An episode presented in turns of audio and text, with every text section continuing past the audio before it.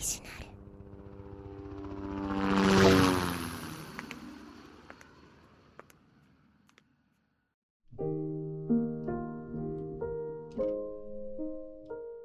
認知症母。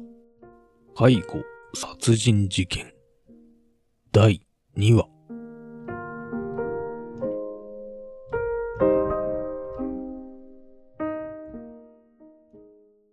7時のニュースです。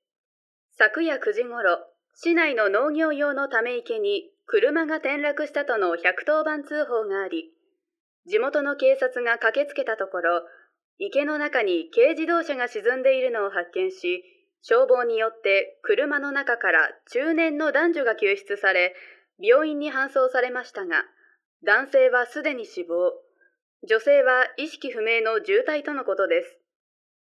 車内からは大量の酒瓶と複数の薬物が見つかっており、警察では2人が酩酊状態の上、心中を図ったものとみて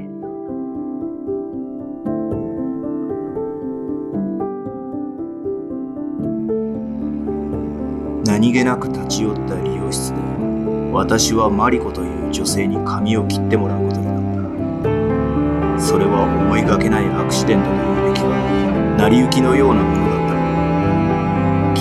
私は心のどこかにそれを望んでいたのかもしれない向かいの国道から定期的に聞こえていたトラックの音がや代わりに裏山からセミの鳴き声が聞こえてくる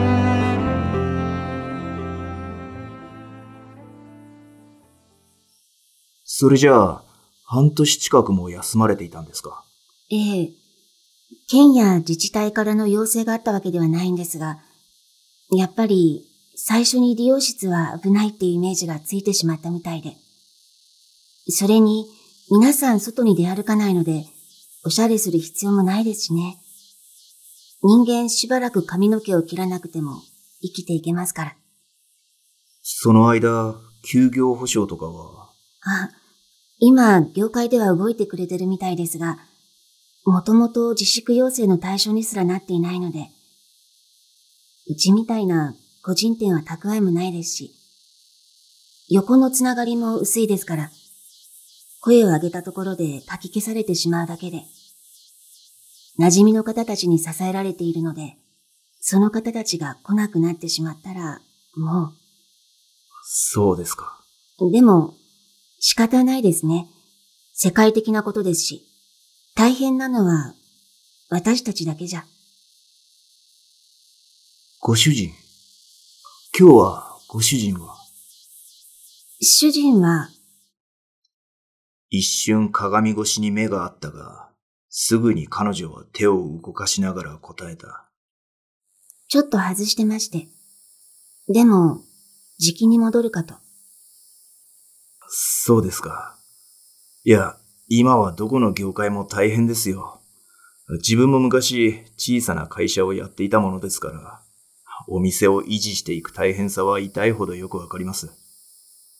私はできるだけ明るく答えたつもりだったが、心の中でどこか寂しさのようなものを感じていた。社長さんだったんですね。いや、そんな大したものじゃありません。片手だけの従業員しかいない小さな広告屋ですから。それでも、立派ですよ。もう10年以上前のことです。最初は猫の手も借りたいぐらいだったんですけど、例の金融危機があってから仕事がパタッとなくなりまして。ちょうど身内のことでバタバタしていたタイミングもあって手放すことに。同じですよ。世の中から広告がなくなったところで人間は死にませんから。彼女は軽く微笑むと、再びハサミを動かし始めた。何もかも変わってしまいましたね。ええ。すぐ戻ってくると思ったんですけど。え？ああ、以前と同じ生活は難しいでしょうね。気軽に旅行とかにだって行けなくなってますしね。あましてや、誰かと話すだけでもある程度距離を取らないと。主人。え？半年前、旅行に行くって言って、ふらっと出て行ったんです。それっきり。それは、つまり、わかってるんです。誰といるのかは。一時的な気の迷いだと思うようにしてたんですけど、こんなに長く続くとは。彼女の突然の打ち明けに少々面食らったが、淡々としたその口ぶりと、鏡越しに映る彼女の顔は、遠い昔を懐かしむような諦めにも似た清々しさがあった。まさか、こんな風になってしまうなんて。たった半年の間に、いろんなことが変わってしまいました。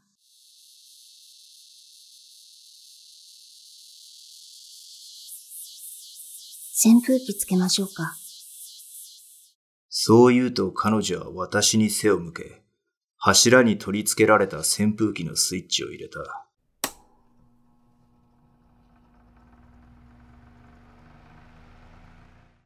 緊張していたからだろうか。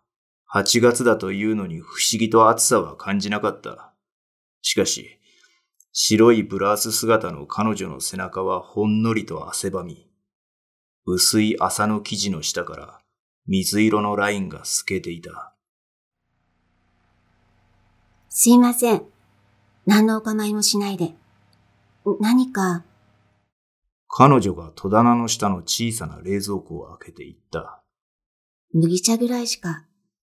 いえ、十分です。いただきます。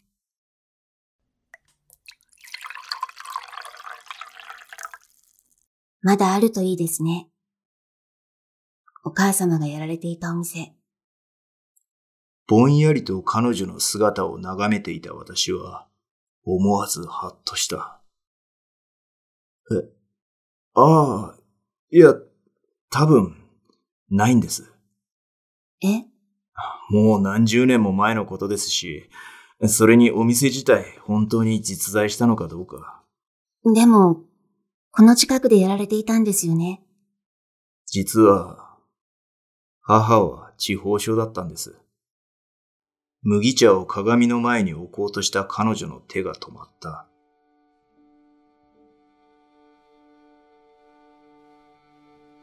もう15年ぐらい前からですかね。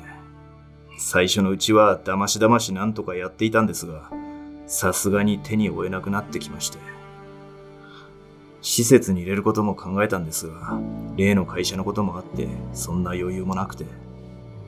うちは母一人子一人なんで、他に頼る人もいなくて、結局私が付きっきりで面倒を。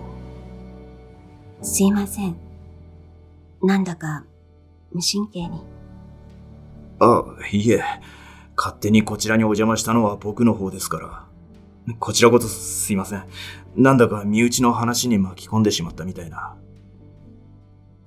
わずかに首を横に振ると、彼女は再びハサミを手に取り、反対の手で私の髪を溶かし始めた。私は彼女の体温を感じながら話を続けた。介護を始めてからしばらくして、母が突然、昔の思い出話をするようになりましてね。症状にもよるんですが、地方を患うと近い記憶から薄れていくんです。物をしまった場所を忘れたり、自分が何をしようとしていたのか思い出せなくなったり、その代わり昔の古い記憶は鮮明に残ってるみたいで、まるで昨日のことみたいに嬉しそうに話すんですよ。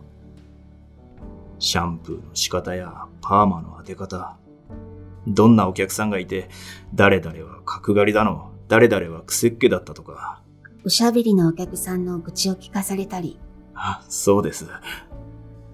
え、あなんでそれを？利用者あるあるなんで、ああ、そうなんですね。いや、最初はそうかそうかと聞いていたんですが、あまりにも同じ話を繰り返すもので、いつしか聞き流すようになってしまって。大まかな店の場所や、いくつかの断片はぼんやりと覚えてるんですが、は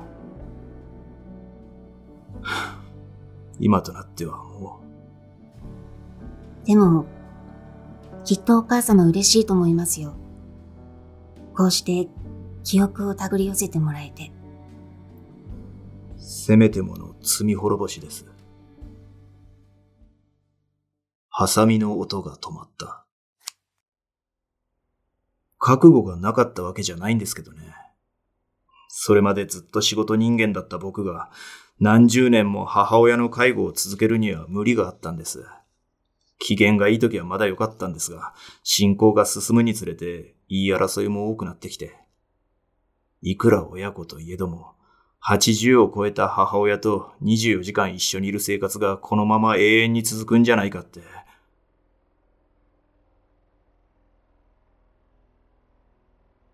ここ数年は僕が息子だっていうことすらわからなくなって。夜中に幻覚を見るんですよ。部屋に小人が住んでるとか、飼ってもいない犬が逃げたとか言って大騒ぎするんです。それを笑って受け止める余裕があればよかったんですけどね。僕には。だから、店の話もどこまで本当のことか、もしかしたら全部作り話かもしれないですし。あすいません。母親の妄想にまで付き合わせてしまって。いいえ。全部妄想だった方がいいのかもしれません。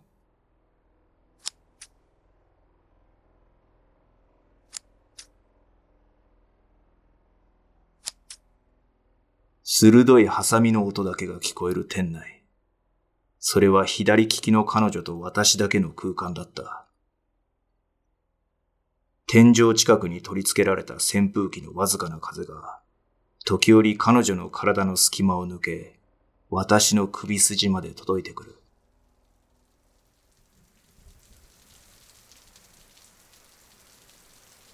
あ、降ってきちゃいましたね。彼女がカーテンの隙間から外の様子を伺う。先ほどまで映画のワンシーンのようだったオレンジ色の夕日が鈍い雨雲に変わっていた。窓際に立つ彼女の横顔がガラスに反射し、雨粒と重なって泣いているように見えた。どちらにお泊まりなんですか？え？ああ、ままだ決めてないんですが、市内の方まで出ようと思っています。それなら安心ですね。この近くだと山を少し上がらないと泊まるところがないので。あの辺りは見晴らしはいいんですけど、この時期はたまに土砂崩れが起こるんです。土砂崩れ？近頃はまとまって降るので、地盤が緩みやすいみたいで、去年も何度か山が崩れて、宿までの道が寸断されてしまって、それは大変でしたね。役所の方でも見回りをしてるみたいですけど、あんな人気のない山の中で取り残されたら大変ですから。後でどこか適当に探してみます。雨が止むまで、ゆっくりしていってください。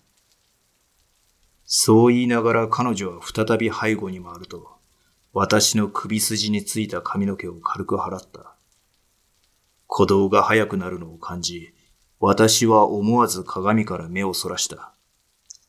わずかに開いたカーテンの隙間から、雨に打たれたサインポールが寂しそうに佇んでいる。あれって、なんであの三色なんですか？え？ああ、サインポール？昔から気になっていたんです。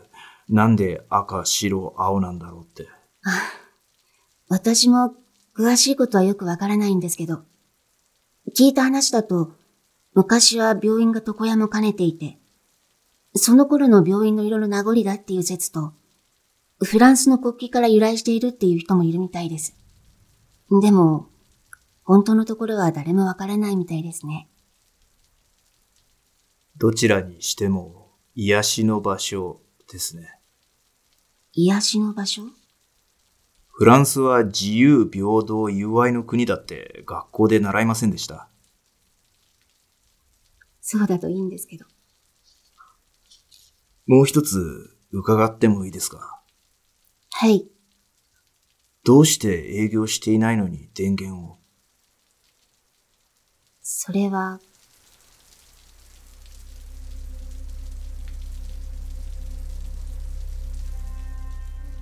彼女の顔がゆっくりと変化していく。それは、悲しみよりも深く、逃れられない苦しみを抱えたまま、断崖絶壁の淵に立った時のような複雑な表情だった。待てよ。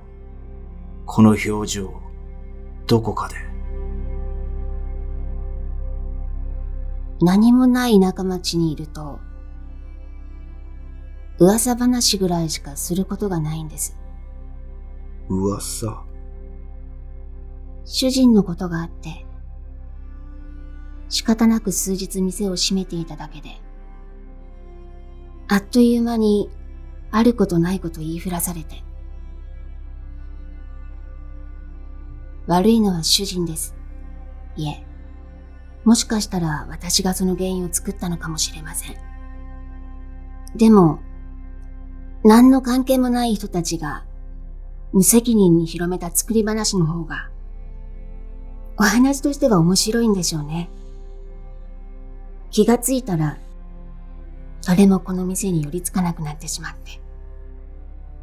この店は、世の中がこんなことになる前から、とっくに息をしていなかったんです。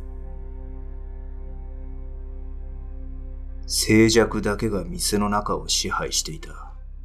その時だった。一瞬目の前が明るくなった。その光はわずかなカーテンの隙間からだけではなく、その薄い生地を切り裂くように窓全体から店内を明るく照らした。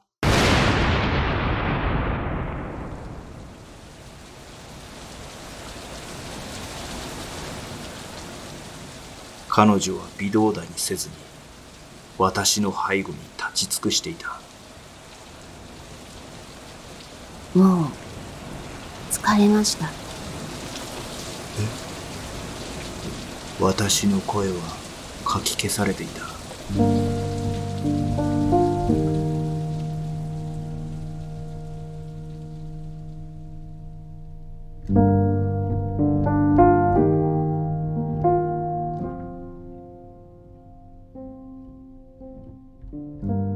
出演石曽根優也塩湯真由美近藤日代。脚本、演出、石曽根優也。